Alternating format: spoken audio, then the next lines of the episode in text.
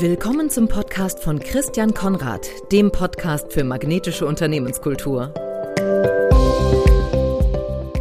Herzlich willkommen zu einer weiteren Folge des Podcasts für magnetische Unternehmenskultur. Und ich habe heute zu Gast zum zweiten Mal, muss ich sagen, Stefanie Voss.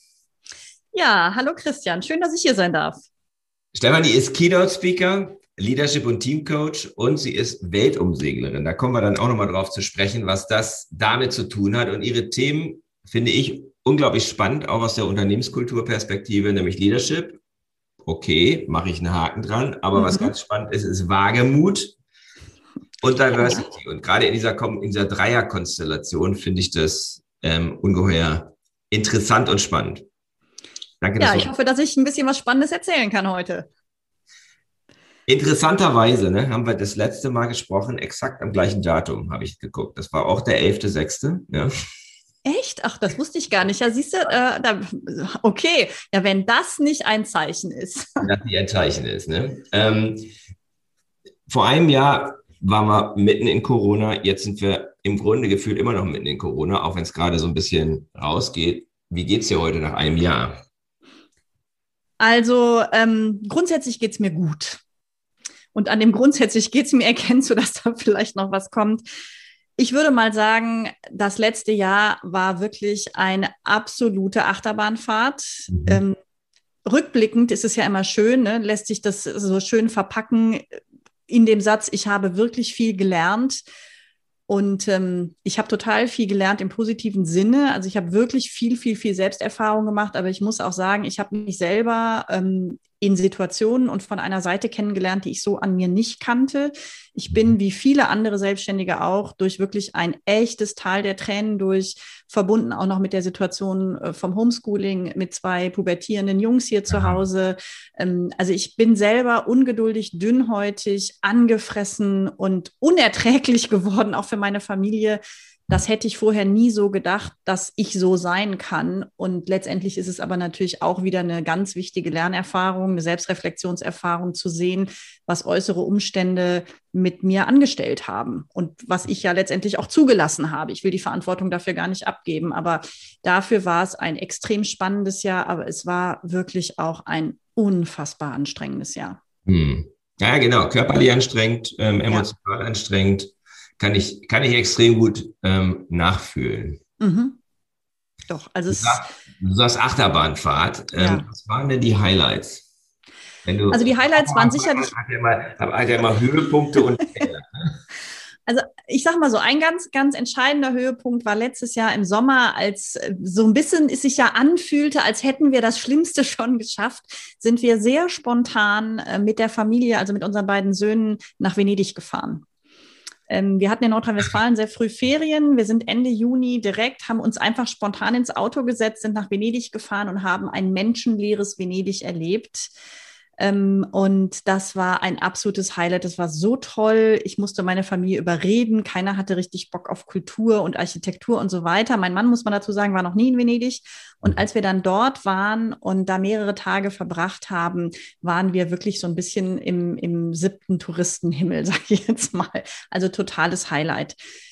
Ein weiteres Highlight war schon, dass ich so halbwegs gut durch den Herbst gekommen bin, insofern, als dass ich ein paar Aufträge an Land ziehen konnte, während eben im Frühjahr mir alles weggebrochen ist. Ja. Und dann kam aber die Talfahrt. Der Winter war unerträglich lang. Ähm, es war relativ wenig für mich zu tun. Ja, und es fehlte natürlich uns allen in Sachen Corona so ein bisschen die Perspektive. Ne? Wir haben ja alle im November gedacht, na ja, im Januar, Februar, März ist es dann vielleicht vorbei und es ging ja weiter und es ging weiter und es ging weiter. Ja, und bei mir kam familiär dann noch dazu, mein Vater hatte im März einen Schlaganfall. Ähm, das heißt, ich hatte auch noch wirklich massive ähm, familiäre Themen zusätzlich zu allem anderen, zusätzlich zu der Tatsache, dass meine Kinder seit Anfang Dezember im Homeschooling waren. Und mich hat es dann so Richtung, ich sag mal, März, April waren wirklich meine absoluten schwierigsten Monate. Und jetzt ist wieder eine Achterbahnfahrt. Es geht gerade wieder wirklich gut bergauf. Ich bin, äh, seit die Kinder wieder in der Schule sind, äh, deutlich gelassener. Die Auftragssituation hat sich deutlich verändert. Aber das ist, ja, es ist natürlich auch ein bisschen Selbstständigkeit oder was ist ein bisschen großer Teil Selbstständigkeit. Und ähm, ja, einfach an mir selber zu beobachten, was das mit mir macht. Wenn ich mir jetzt Tagebucheinträge angucke von November, von Dezember, von Januar, dann sehe ich ja, was ich für ein, ein, ein, ja, ein, ein, ein Gefühlswirrwarr durchschritten habe. Hm. Ja, und da bist du sicherlich nicht allein. Also ich kann, nee. das, kann das sehr, sehr gut ähm, nachfühlen. Und ich glaube, dass ganz viele Menschen auf unterschiedlichste Art und Weise ähm, solche Achterbahnen äh, erlebt haben. Ja, und, und ich weiß auch, wie privilegiert ich bin, weil ich habe nie irgendwie am Existenzminimum geschraubt. Also ich hatte nie wirklich massive finanzielle Nöte. Ich bin gut aufgestellt, wir sind gut abgesichert und dennoch hat es mich echt an vielen Stellen wirklich, was meine Stimmung angeht, ganz schön weggerissen. Und insofern mag ich mir gar nicht vorstellen, wie das bei Leuten sich angefühlt hat, wo dann wirklich auch noch massive ja, Existenzprobleme dazu kamen. Ja, und die sind ja bei vielen Unternehmern ja. ist das eben so. Ähm, und ja, das wird sicherlich noch viele, viele, viele Themen auch nach vorne hinaus ähm, tangieren, die auch uns beschäftigen im ja. Bereich, in dem wir zu tun haben. Ich möchte den Bogen schlagen von Achterbahn auf Weltumsegelung. Also das ist gut. Weil, weil, da hat man ja auch manchmal so eine Achterbahnfahrt, ne, wenn es da so um in die, in die Täler der Wellen und so geht, wenn man ein bisschen mehr Wind hat viele Leute segeln, du hast die Welt umsegelt als mhm. Crewmitglied auf einer Segelyacht. Und da interessiert mich natürlich, warum hast du das gemacht? Was hat dich motiviert? Also man kann ja mal, ich kenne Leute, die haben Atlantik äh, besegelt oder so, das ist ja schon ziemlich groß. Aber Weltumsegelung ist ja schon, ähm, das ist ja schon ein ziemliches Brett. Ja, das ist ein ziemliches Brett. Die Idee ähm, ist natürlich, wie das oft so ist, aus verschiedenen Zufällen und Gegebenheiten in meinem Leben entstanden. Ich habe zu der Zeit, als ich die Weltumsegelung angetreten habe, war ich ähm, für meinen damaligen Arbeitgeber, für Bayer im Ausland tätig in Argentinien und meine Stelle sollte verlegt werden von Argentinien nach Brasilien. Also ich sollte quasi nochmal versetzt werden. Und das wollte ich nicht so richtig. Ich habe in Buenos Aires ein sehr gutes Leben geführt. Ich hatte gar keine Lust auf Sao Paulo. Ich hatte gerade Spanisch gelernt, war zwei Jahre in Argentinien, sollte jetzt nochmal Portugiesisch lernen. Lange Rede, kurzer Sinn. Das wollte ich nicht. Zurück nach Deutschland, nach zwei Jahren schon, wollte ich auch nicht. Und dann habe ich zufällig erfahren, dass eine Gruppe von Schiffen in Argentinien vorbeikommt, die um die Welt segeln. Habe erfahren, dass man da als Crewmitglied anheuern kann. Und da war letztendlich die Idee geboren. Ich bin ein Stück weit familiär vorbelastet. Mein Großvater ist ähm, Weltumsegler, sogar Einhand-Weltumsegler. Also der ist alleine um die Welt gesegelt in den 70er Jahren. Das wow. heißt, der Gedanke lag jetzt nicht so super, super, super fern. Aber letztendlich war es eben eine, ja, eine Zusammenwürfelung von Zufällen und Rahmenbedingungen, die so waren.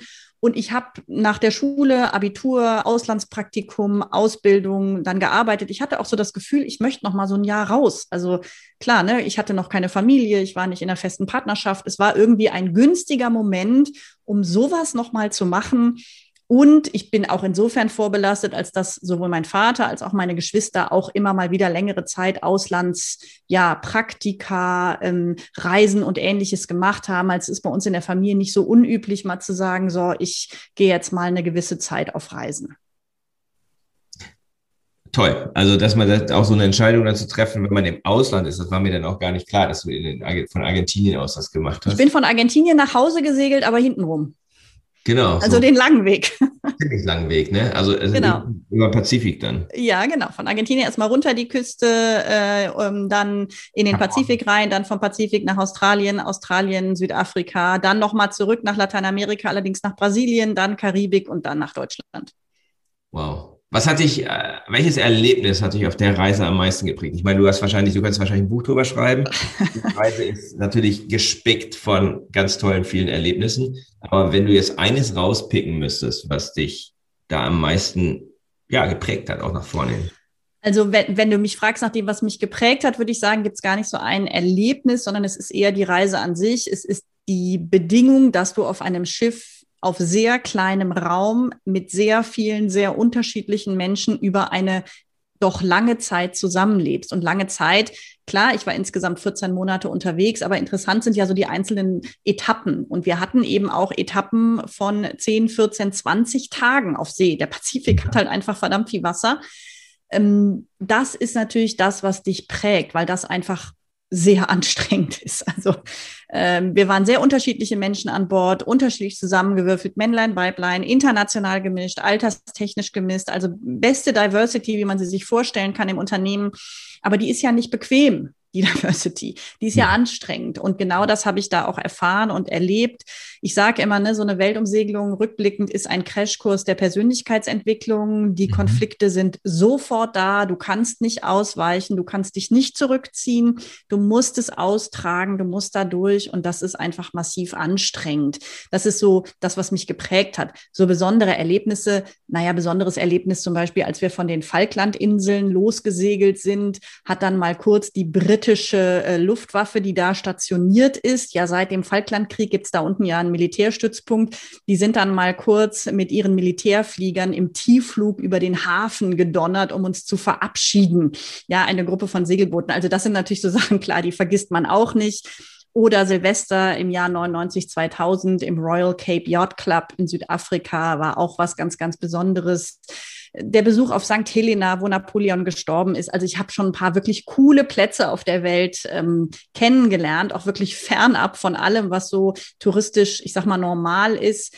Aber prägend ähm, war das Leben an Bord. Mhm, mhm. Also waren nicht die Orte, sondern es war im Grunde das, das Schiff. Das Schiff und das Leben ne, in diesem Wachsystem, in einem sehr strukturierten Tagesablauf, mhm. ähm, aber eben mit Menschen, die du dir einfach nicht ausgesucht hast. Du interessierst dich für Piraten. Ja. Und dann, das finde ich, ist, da, da ist natürlich der Weg jetzt für mich jetzt so gefühlt von außen gar nicht so weit. Also ähm, du bist jetzt sozusagen auf einem modernen Segelboot gesegelt. Die Piraten, die man sich so vorstellt, es gibt ja auch moderne Piraterie, aber die Piraten, über die man so, über die, die man so in den Büchern liest und Abenteuerromane liest und so weiter und die ja auch tatsächlich so existiert haben, dass die haben ja auf etwas älteren Schiffen ähm, auch auf engem Raum und wahrscheinlich ja. nochmal unter ganz anderen Bedingungen zusammengelegt, äh, äh, gelebt. Du schreibst auf deiner Webseite Piratenstrategie, nennst mhm. du das, was Unternehmen von Seeräubern lernen können.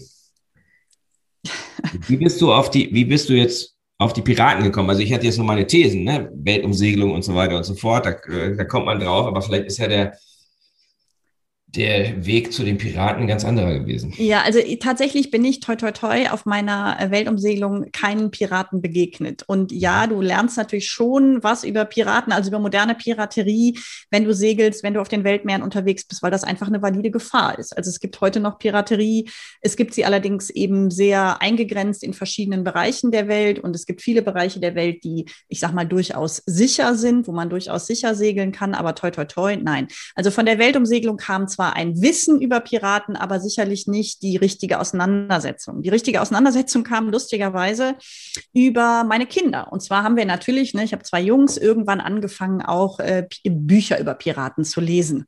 Und dann habe ich so gelesen und dann gab es ja auch mal diesen Piratenkodex und natürlich habe ich auch Pirates of the Caribbean geguckt und irgendwann ist mir mit diesem Piratenkodex, ähm, den ich dann mal mir genauer angeguckt habe, so nochmal klar geworden, wow, das ist 400 Jahre her, so diese ne, Karibik-Hochzeit mhm. der Piraterie und die hatten extrem demokratische Führungsansätze.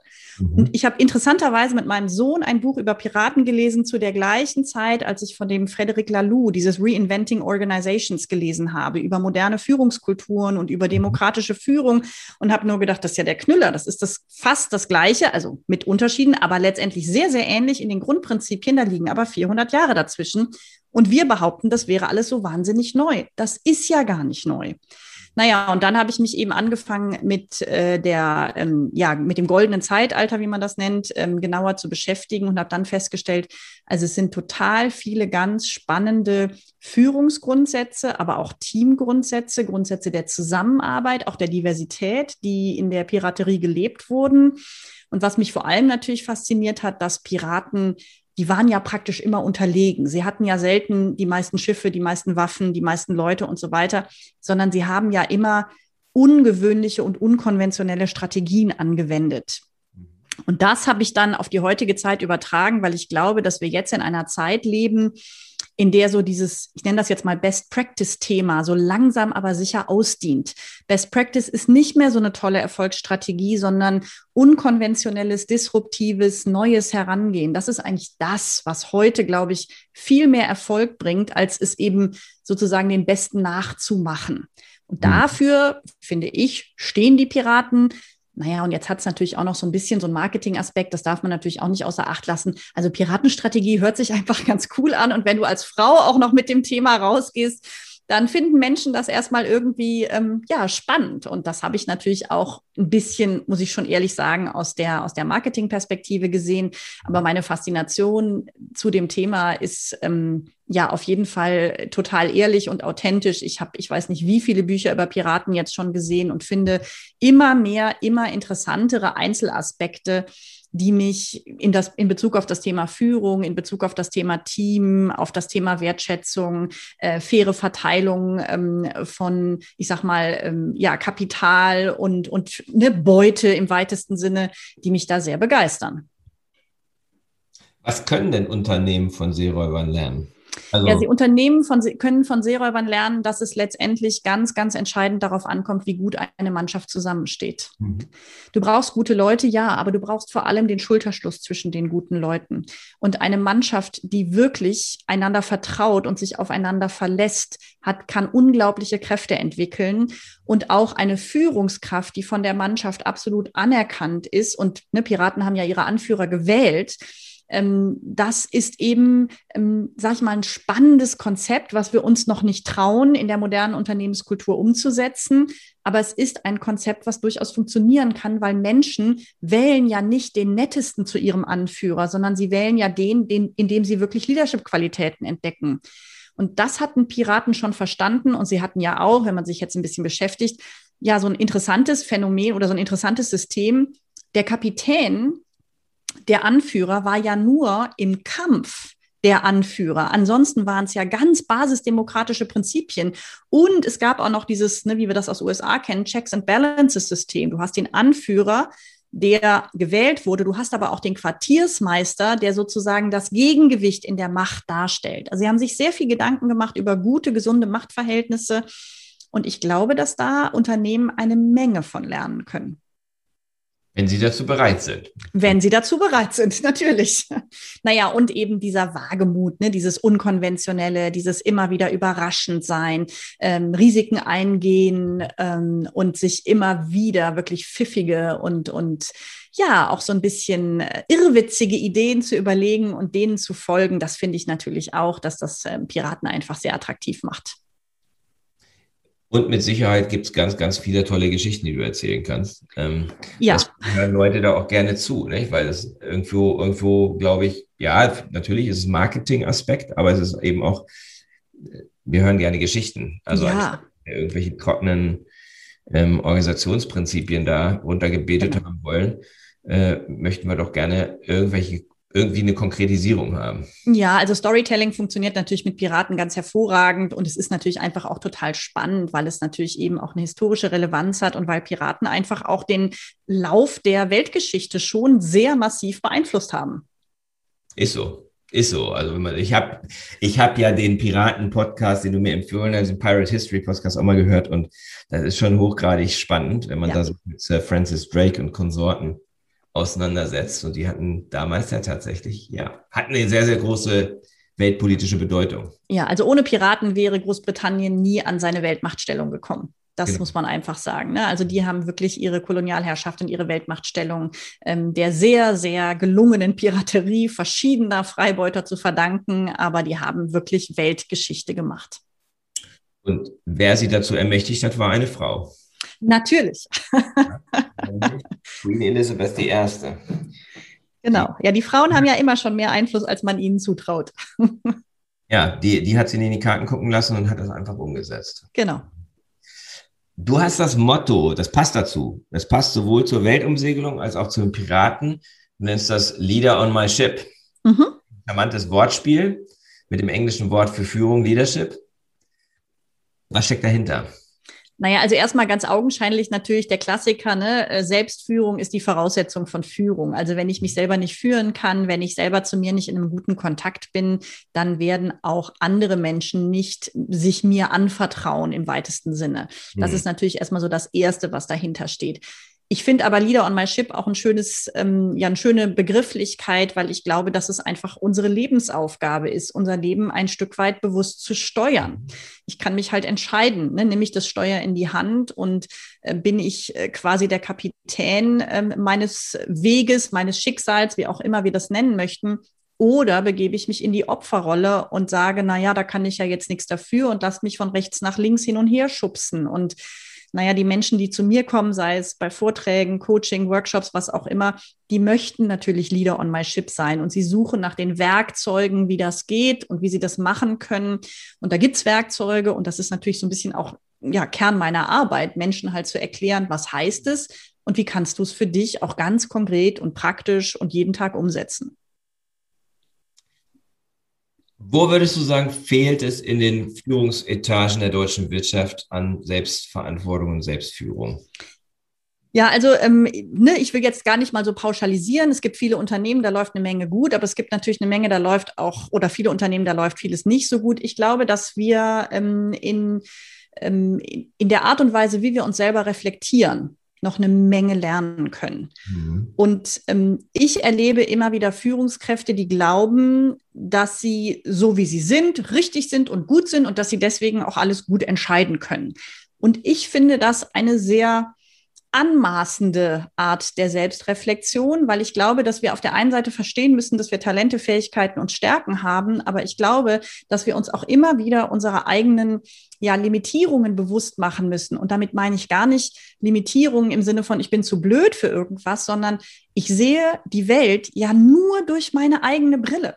Ich hm. kann sie ja nicht durch die Brille von jemand anderem sehen. Und das ist das, was ich finde, was fehlt. Da sind wir wieder beim Thema Diversity. Ich finde, gute Führungskräfte müssten sich viel mehr Menschen um sich herum suchen, die ganz anders ticken als sie selbst. Und wenn du dann Geschäftsführungen, Vorstände etc. siehst, ich sage das jetzt mal böse, diesen Begriff, eine alte weiße Männer und dann womöglich noch alle Ingenieure oder alle Banker oder alle, was weiß ich, aus einem anderen Berufszweig, dann denke ich immer so, Mann, die haben immer noch nicht kapiert, dass sie einen sehr einseitigen Blick auf die Welt haben.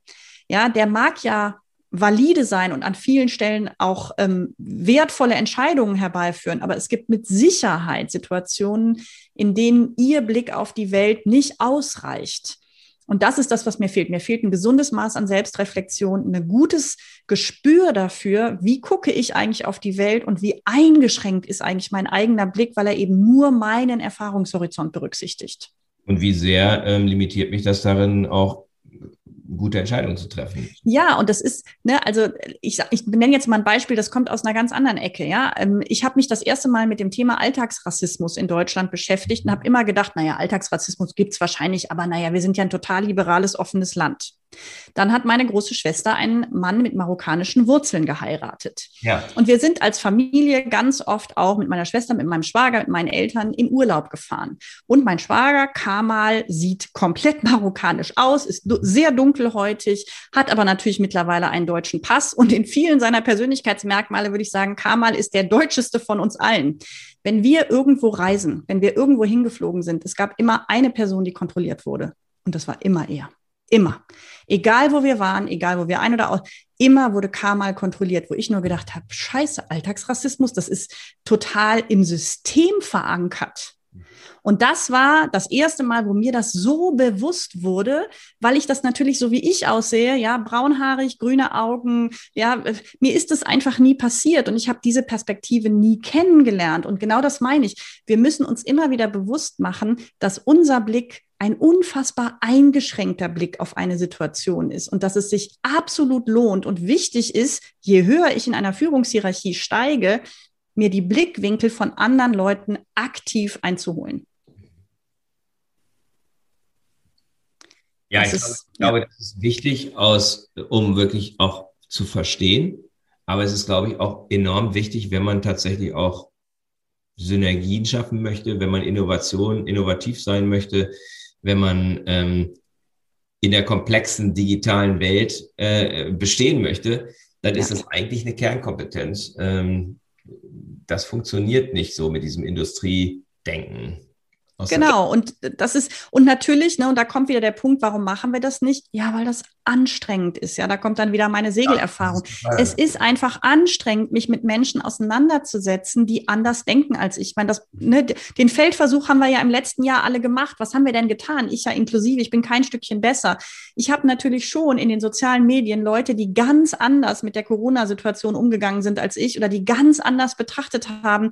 Die habe ich natürlich nicht ganz bewusst und ganz aktiv gelesen, sondern habe ich meistens gedacht, oh nee, ey, was ist das denn jetzt? Und was machen wir? Wir klicken das weg.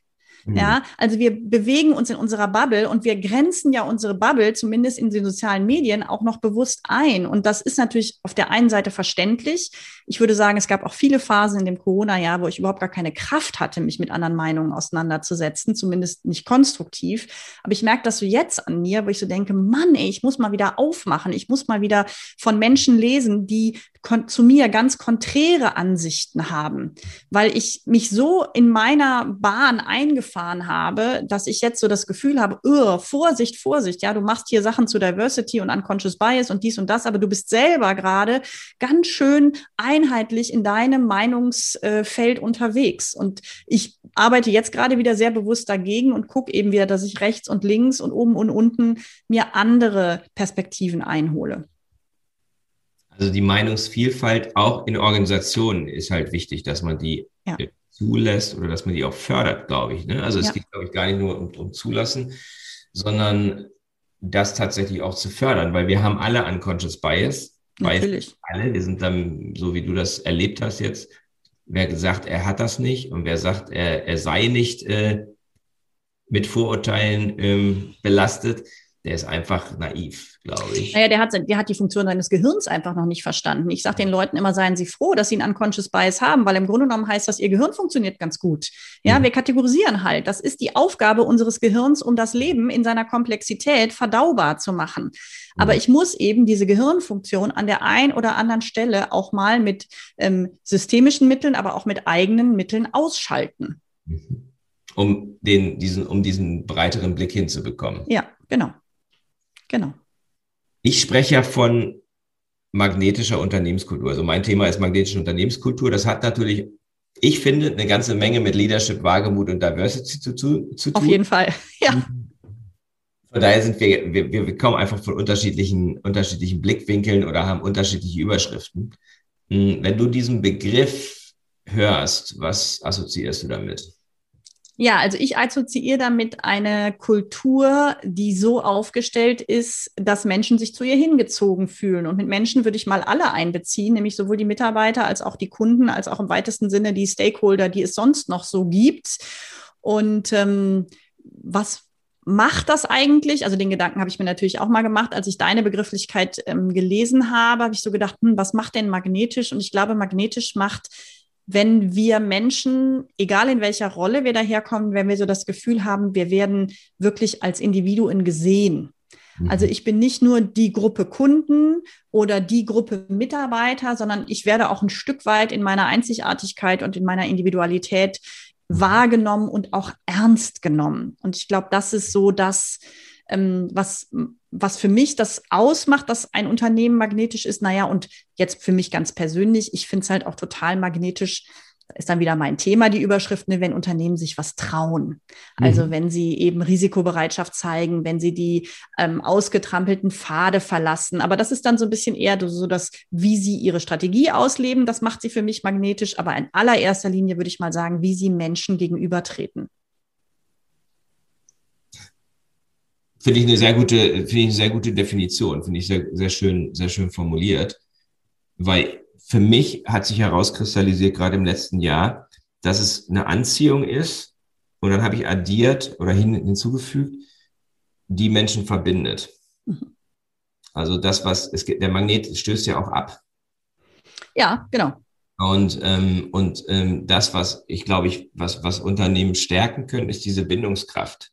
Mhm passt auch ganz gut zu dem, was du sagtest mit der, mit der Piratenmannschaft. Ähm, da ist eine Zugehörigkeit da und da ist der Wunsch eben auch mit diesen Menschen zusammen zu sein, auch wenn es anstrengend und wenn es schwierig ist.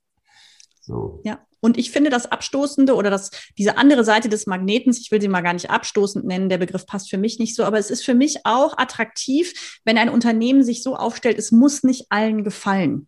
Ja, ich kann auch meinen Kurs fahren und es darf Leute geben, die das anders sehen und die das anders machen. Und das ist ja ne, gerade für uns hier in der Selbstständigkeit, das ist ja auch immer so eine Frage, ne, wie, ähm, ich sag mal, konform bin ich eigentlich, wie spitz stelle ich mich auf? Und das war für mich lange Zeit auch ein ziemlicher Struggle so zu Beginn meiner Selbstständigkeit. Und mittlerweile bin ich sehr klar, ähm, es ist für mich in Ordnung, wenn Menschen mit dem, was ich mache oder wie ich Dinge sehe oder wie ich argumentiere, nicht einverstanden sind. Und deswegen sind das überhaupt keine Idioten, sondern wir haben einfach eine unterschiedliche Sicht und ich muss nicht mehr überall gefallen. Ich habe meine eigene Art. Es gibt viele, die kommen damit gut klar.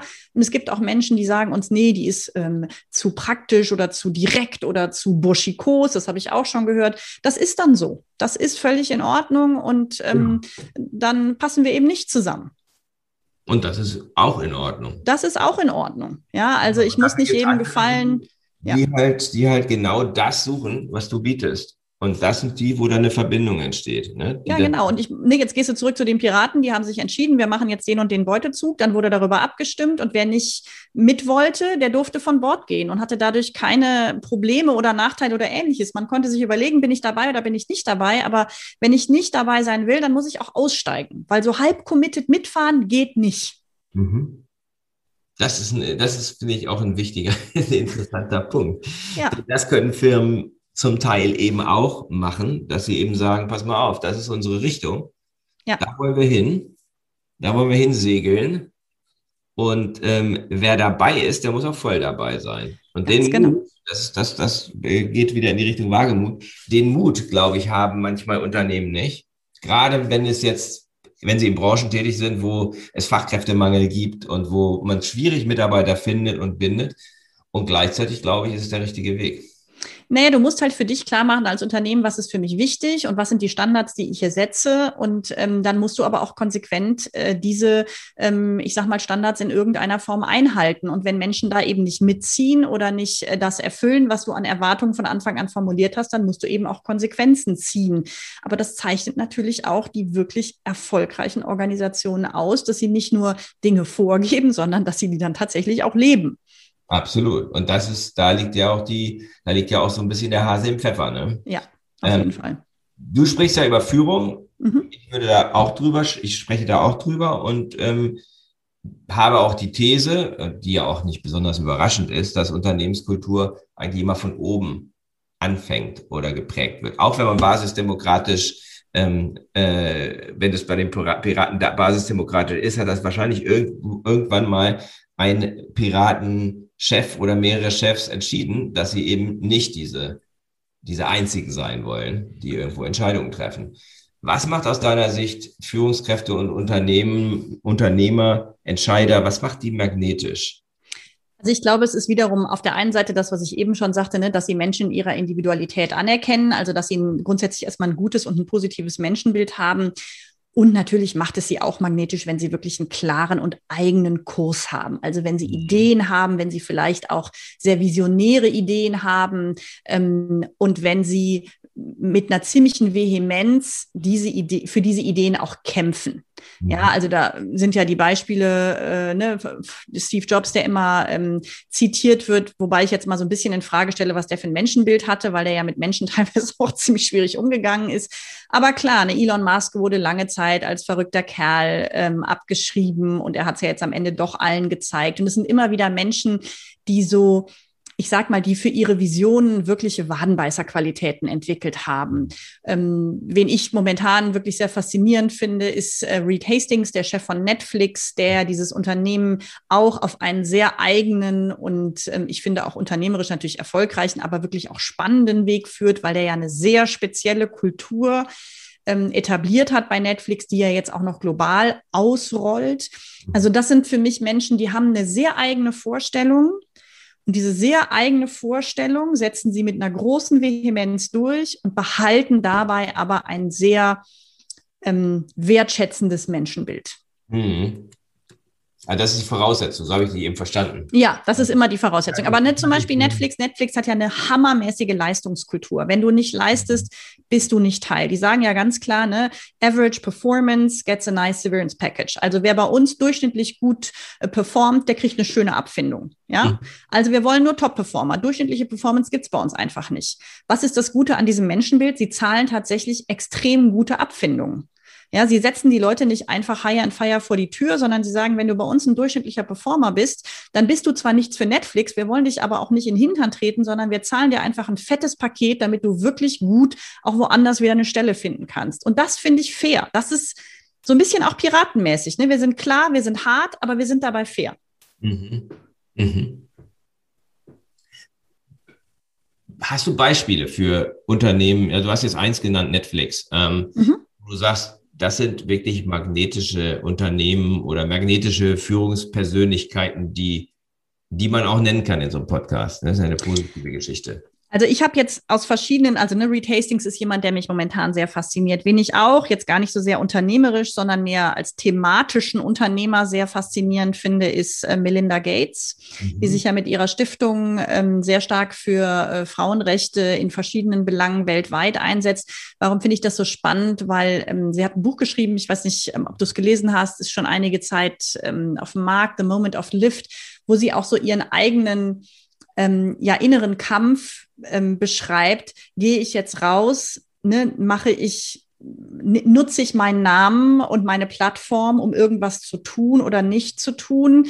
Und so, sie hat da sehr, sehr lange mit sich gerungen und hat aber letztendlich naja, auch ihren unfassbaren Reichtum, finde ich, auf eine spannende Art und Weise eingesetzt oder setzt sie ja immer noch ein, um sich wirklich für Frauen ja am ganz, ganz, ganz anderen Rande der Gesellschaft einzusetzen. Und ich, was ich bei ihr glaube, aus meiner natürlich ne, eingeschränkten Perspektive, es geht ihr wirklich um die Sache und sie macht da kein, ähm, ne, ich mache jetzt mal was Hübsches, Soziales, weil das macht sich ja so gut. Die ist ja wirklich auch schon äh, durch halb Afrika gereist. Die hat auch schon äh, mit afrikanischen Familien in ihren Dörfern übernachtet und da Zeit verbracht und sich wirklich mit der Lebenssituation von, von Frauen in den ärmsten Teilen der Welt auseinandergesetzt. Und ich finde, wie sie ihre Stimme einsetzt und wie sie sich einsetzt und wie sie Hebel in Bewegung setzt, das finde ich sehr, sehr faszinierend. Das, das begeistert mich. Und bei Unternehmen so insgesamt, ich will jetzt nicht die großen nennen, weil das sind so die klassischen Beispiele. Ein Unternehmen, was mich als Kunden immer wieder begeistert, ich weiß nicht, ob du sie kennst, ist buch7.de. Also nee. sagt dir das was? Nee. Mhm. Also viele schimpfen halt über Amazon, ne? Amazon zahlt nicht genug Steuern und so weiter. Ähm, ich bin auch nicht so ein wahnsinniger Amazon-Freund. Und Buch 7, ähm, die machen es einfach. Also es ist ein Buchversand, das womit Amazon angefangen hat. Die sitzen in Deutschland, die zahlen in Deutschland ihre Steuern, die verschicken super schnell, hervorragend verpackt und ein großer Teil ihrer Unternehmensgewinne wird gespendet. Und du kannst auf der Webseite mit jeder einzelnen Bestellung sehen, wir haben ja Buchpreisbindung, ja, wie viel deines Einkaufes jetzt in Spendenprojekte geht. Und sie berichten eben auch über diese Spendenprojekte. Und das ist ein absolut tippitoppi eingerichteter Online-Shop, funktioniert super. Ja, du hast, was mich bei Amazon immer nervt, du musst dir deine Rechnung irgendwie suchen und drucken. Bei Buch 7 bestellst du deine Bücher. In dem Moment, wo du die Bestellung abschickst, hast du die PDF-Rechnung im E-Mail-Eingangspostkorb. Gar nicht so schwer, offensichtlich. Ist eigentlich nicht so schwer, genau. Sie zahlen in Deutschland Steuern, sie engagieren sich sozial, sie sind gut aufgestellt, ja. die Sachen kommen gut verpackt hier an. Und sie, weißt du, sie meckern nicht, sondern sie machen einfach, sie bieten einfach eine Alternative, zumindest für Bücher in der Buchpreisbindung, die für mich besser funktioniert als Amazon, weil ich einfach Unternehmen, die sich, ich finde, jetzt nicht als guter Corporate Citizen verhalten, die möchte ich einfach nicht unterstützen. Hm.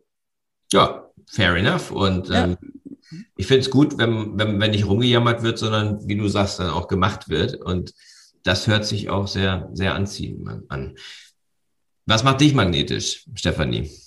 Was macht mich magnetisch? Oder sollst ja. du jetzt vielleicht mal meinen Mann fragen? Ja, wenn ich den fragen würde, was würde der denn dann sagen? Oh, der würde nach einem Jahr Pandemie sagen. Das ist eine oh, naja, so dissoziative Coaching-Frage, ne? Wenn also ich jetzt einem Jahr Mann, Pandemie ich würde darüber gehen und würde den jetzt fragen, was wird der sagen? Er würde sagen, nach einem Jahr Pandemie muss ich da erstmal nochmal drüber nachdenken.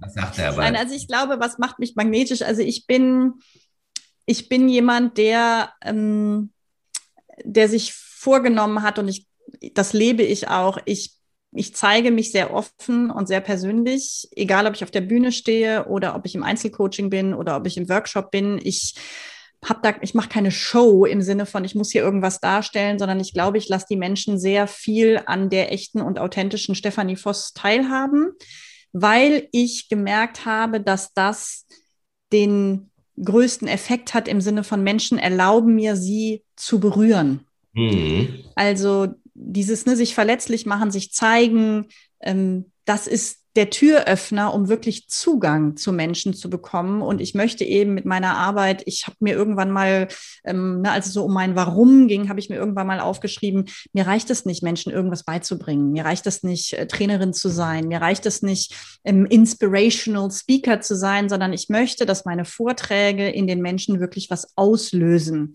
und dass sie ins Handeln kommen. Und dafür, glaube ich, muss ich muss ich mich oder möchte ich mich sehr authentisch zeigen und sehr ehrlich und offen zeigen. Und das ist ja der Türöffner. Und wenn ich meinen Piratenvortrag halte, da geht es eben um das Thema Wagemut. Dann lade ich die Menschen immer am Ende ein und sage, tun Sie was Wagemutiges. Ja, gehen Sie jetzt bitte nicht heraus. Sie haben gerade eine Stunde Ihrer wertvollen Lebenszeit mit mir verbracht und sagen sich, es war einfach ein netter Vortrag, sondern machen Sie irgendwas. Und dann habe ich natürlich immer noch so ein kleines Incentive. Ich sage dann, wenn Sie was tun und wenn Sie mir das schreiben, dann kriegen Sie von mir so ein richtiges Geschenk mit der Post geschickt. Und das funktioniert. Und ich kriege so coole Rückmeldungen. Und Menschen haben, weil mein Vortrag so das, ne, das fast zum Überlaufen gebracht hat, haben schon so tolle Sachen getan und so wunderbare Dinge in ihrem Leben umgesetzt, mhm. ähm, dass ich so denke, ja, das, das funktioniert. Also ähm, ich glaube, was mich magnetisch macht, ist, dass ich eben nicht jedem gefallen muss, aber dass die Menschen, die sich für mich interessieren, die kriegen von mir wirklich viel mhm. zu sehen. Mhm. Ja, und gerade, ich finde, das ist eine tolle Idee, dann eben zu sagen, pass mal auf, ich fordere dich heraus, jetzt auch was umzusetzen. Genau. Ich auch dafür. Und ähm, ich glaube, das machen nicht so viele. Ne? Das ist, äh, das passt. Also es, wird auf jeden Fall gerne angenommen. Ähm, es ist tatsächlich, also man muss ein bisschen vorsichtig sein. Ähm, ich mache das bei dem Piratenvortrag mittlerweile immer. Ähm, bei meinen anderen Vorträgen mache ich das manchmal. Ähm, aber es kann natürlich nicht. Ich hatte letzt oder letztens, also vor Corona hatte ich irgendwann mal einen großen Vortrag mit 800 äh, Teilnehmern.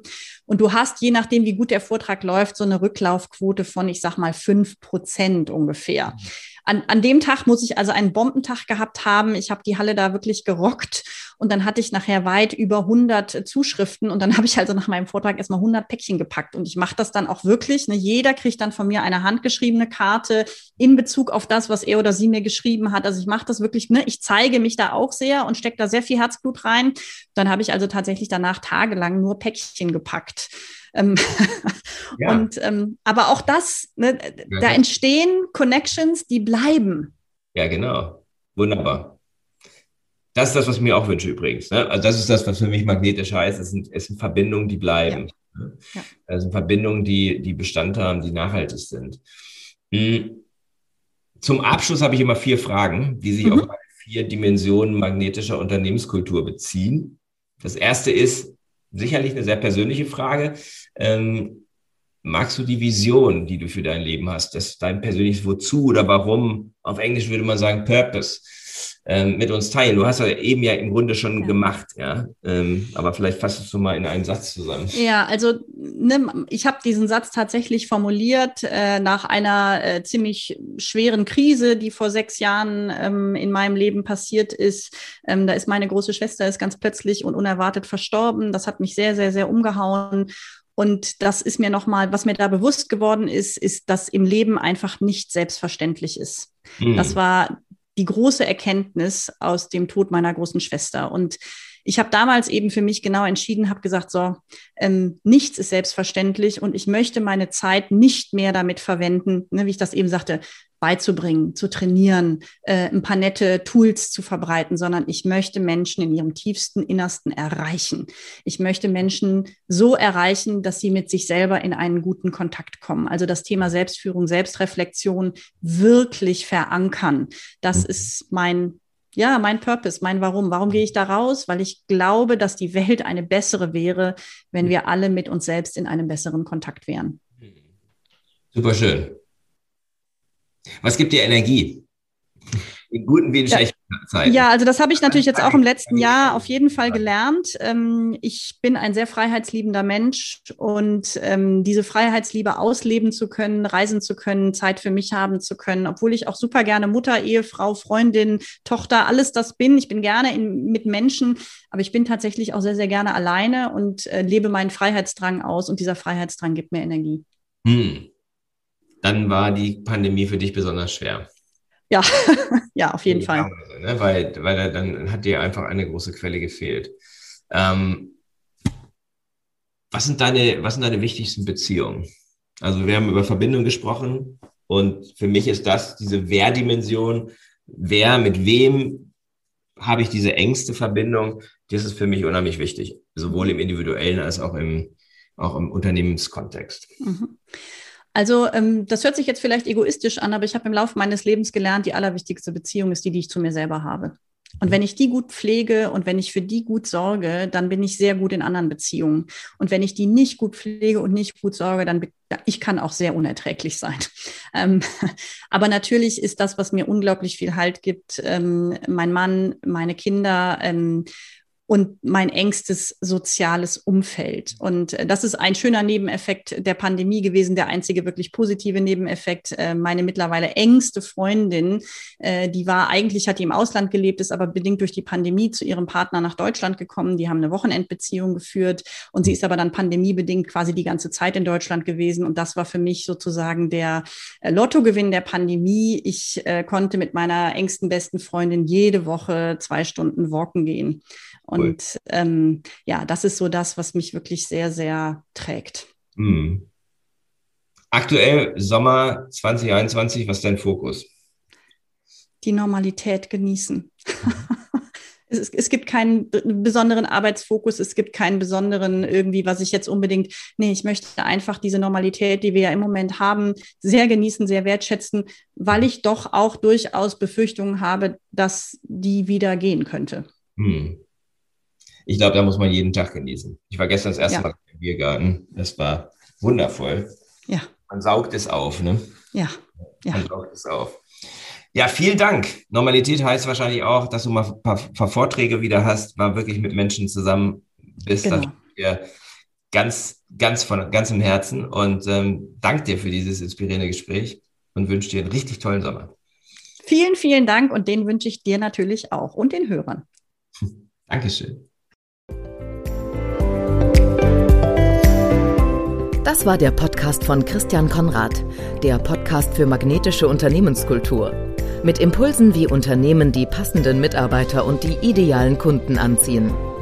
Dazu inspirierende Interviews mit Unternehmern, Entscheidern und Mitarbeitern. Jeden Montag und Donnerstag auf Spotify, iTunes und dem Kanal Ihrer Wahl. Bitte empfehlen Sie den Podcast weiter und unterstützen Sie Christian Konrads Arbeit durch eine Bewertung auf iTunes.